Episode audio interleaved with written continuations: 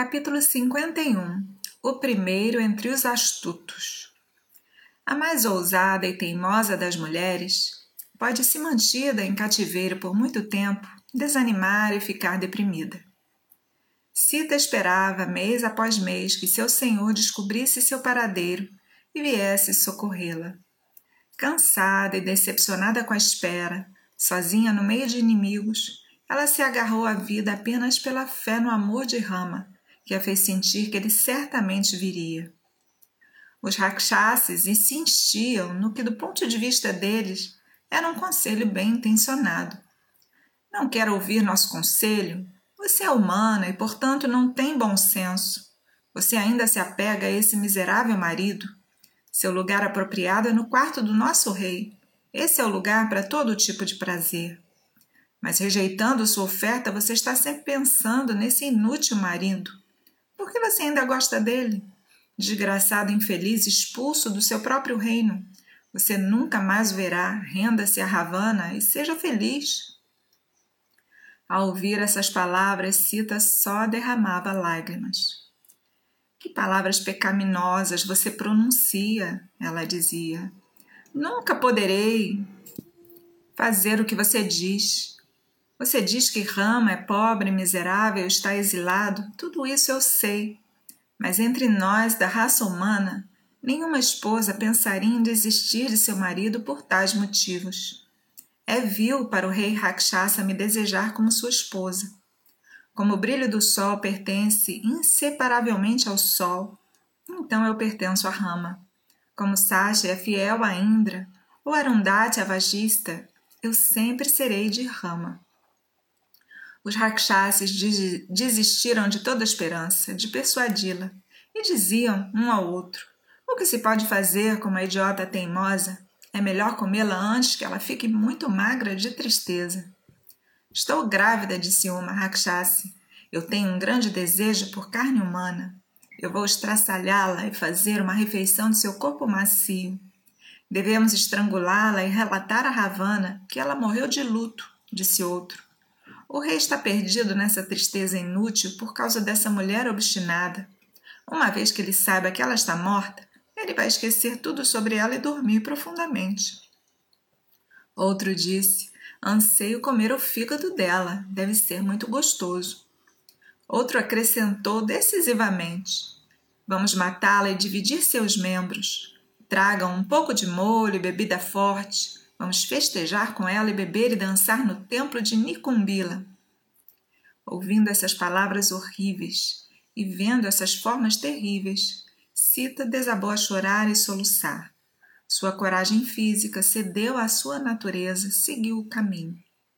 Ela soluçou como uma criança, mas mesmo em seus soluços sua mente estava clara e fixada em Rama. Em Janastana, Rama destruiu milhares de rakshasas. Por que Rama ainda não veio me redimir?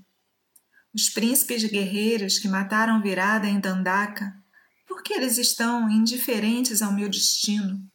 Só pode ser que eles ainda não sabem onde estou. Jatayu, o abutre rei, foi morto pelo Rakshasa. Se ele ao menos estivesse vivo, ele teria dito a eles que viu o Rakshasa me carregando. Mas ele entregou sua vida tentando me salvar.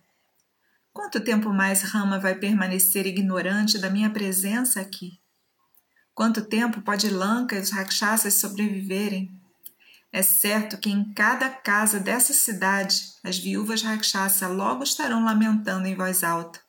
É certo que essa cidade Ravana e toda a raça Rakshasa vai perecer. Assim ela pensou consigo mesma e lentamente recuperou a coragem. Mas logo outros pensamentos vieram e a encheram de tristeza. Será que Rama desistiu de sua vida, incapaz de suportar minha perda? Pode muito bem ter sido isso. Caso contrário, como ele iria me negligenciar e me deixar aqui sozinha todos esses dias?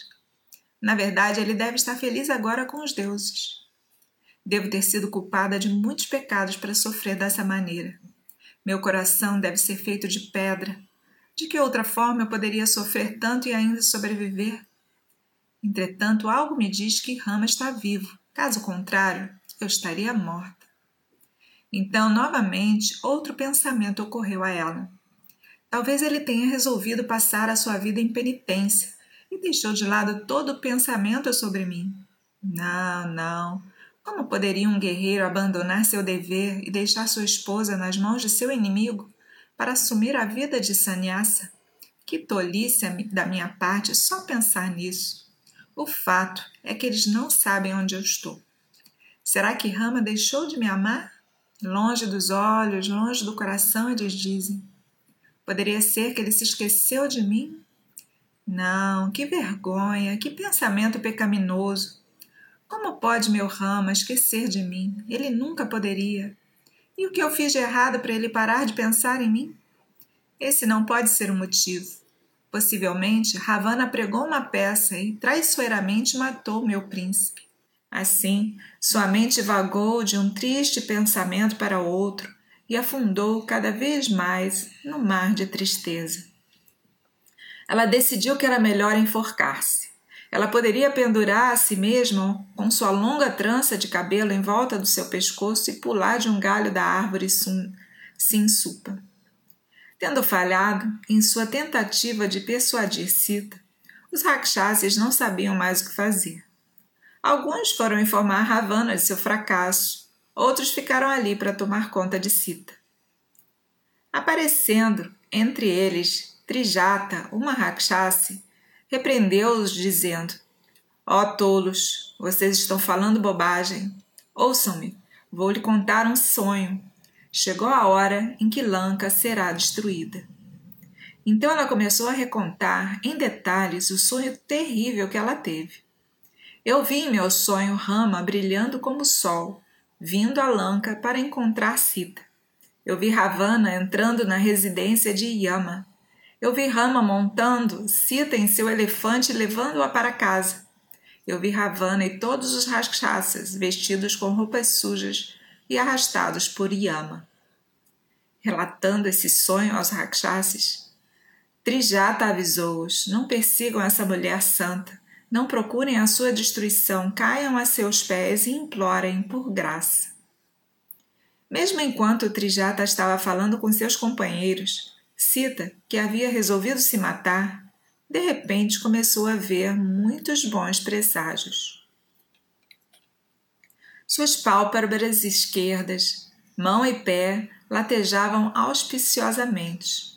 Uma vaga coragem mais uma vez entrou em seu coração, e todas as ideias de autodestruição desapareceram.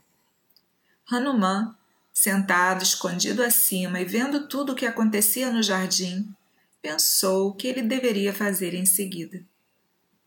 Pode-se imaginar que, tendo chegado a Lanka e visto Sita, Hanuman não tinha mais nada a fazer. Mas ele não era assim facilmente satisfeito.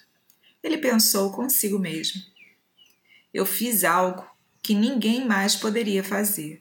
Eu atravessei o mar e encontrei Sita. Eu vi a cidade dos rakshasas e observei as suas defesas. Tudo isso que um espião pode fazer sem se revelar ao inimigo eu fiz. Mas a situação aqui está repleta de perigos. Se eu voltar agora para relatar o que vi para Rama, meu rei, quem sabe o que vai acontecer aqui? Antes que Rama, Lakshmana e Vanara cheguem aqui, Sita, incapaz de suportar seu sofrimento, pode colocar um fim à sua vida. Todos os meus esforços teriam sido perdidos. Não basta ter visto Sita. Devo falar com ela, dar notícias de Rama e colocar esperança e coragem em seu coração, para que ela possa manter a vida, apesar de tudo. Como Rama me receberia se eu voltasse sem falar com Sita? Eu devo encontrar uma maneira de falar com ela. No rosário, o nome de Hanuman dão-lhe o um nome o título de Buddhimatam Varistam, o primeiro entre os astutos. E isso é uma verdadeira descrição. Ele pensou: de que forma devo aparecer diante de Sita? Em que idioma devo falar com ela? Se de repente o macaco viesse e falasse com ela nesse jardim de açoca, Sita certamente suspeitaria de algo sujo e imaginaria que Ravana estivesse fazendo algum truque. Se eu aparecesse de repente diante dela, ela pode gritar de medo. Na sua condição atual é o mais provável. Os rakshasas que adormeceram agora podem se assustar e me descobrir. Eles iriam saber que vim disfarçados enviado por seu inimigo, e eles trariam os rakshasas para me atacar. Uma grande batalha aconteceria. Claro que devo matar a maioria deles, mas a tarefa de confortar Sita e levar notícias dela a Rama estaria em perigo se eu fosse capturado e mantido como prisioneiro aqui. Isso nunca daria certo. Mesmo que eu escape de ser apanhado e venha a ser bem sucedido na luta, posso ferido, posso ser ferido e me perder minha força e ser incapaz de atravessar o mar. O que então eu teria ganhado com essa vi tendo visto Sita? Ninguém deveria agir com pressa. Devemos ter em mente o objetivo principal. Rei Sugriva e Rama estão confiantes, aguardando meu retorno.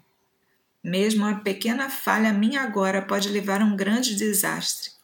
A primeira coisa a fazer é falar com Sita e colocar alegria e esperança em seu coração. Eu devo abordá-la de tal forma que ela não tenha dúvidas sobre a minha boa fé. Bem, Devo recitar em um doce tom baixo para ela ouvir a história e as virtudes de Rama. O seu coração então se encheria de alegria e confiança, tirando as suspeitas. Só assim posso proceder.